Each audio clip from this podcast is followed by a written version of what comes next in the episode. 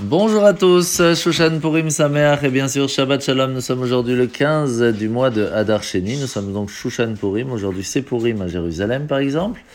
Et nous sommes donc encore un jour de joie qu'il faut profiter encore pendant tout ce Shabbat. Alors aujourd'hui nous sommes dans le Tanya, toujours dans la suite du chapitre 37. Le Norazaken va nous expliquer aujourd'hui que en fin de compte, tout ce qui se trouve dans le monde est fait pour être utilisé de façon convenable, avec une certaine idée spirituelle, avec un but plus grand. Combien, en combien le monde est divisé? En 600 000. Ça correspond aux 600 000 âmes du peuple juif. Alors bien sûr, ça, ça se coupe après en différentes parties, puisque chaque âme, c'est comme une ampoule qui envoie différentes petites lumières. Et c'est ce qu'on va apprendre dans les prochains jours. Mais si chacun d'entre nous faisait attention de, premièrement, de utiliser tout ce qui se trouve autour de lui avec un but plus spirituel, il va réussir à, à élever les étincelles divines qui s'y trouvent. Et, pardon, et en plus de ça, réussir à ne pas transgresser les 365 interdits qui correspondent aux 365 vaisseaux sanguins que nous avons en nous.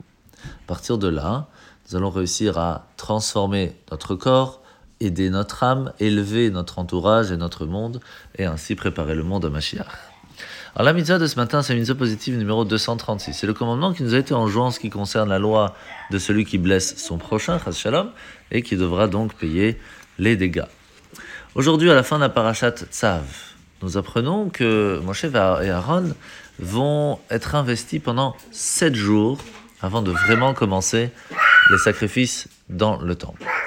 Et pourtant, alors pourquoi spécialement sept jours? Tout simplement, depuis Adam Arishon, eh bien, pendant la première génération, Hachem va remonter depuis, ici-bas jusqu'au premier ciel, à cause des fautes de, de, la première génération, après au deuxième, etc., jusqu'à que ça va arriver tellement haut que Avram va faire redescendre du septième ciel au sixième, et c'est Moshe Rabbeinu au don de la Torah que ça va revenir.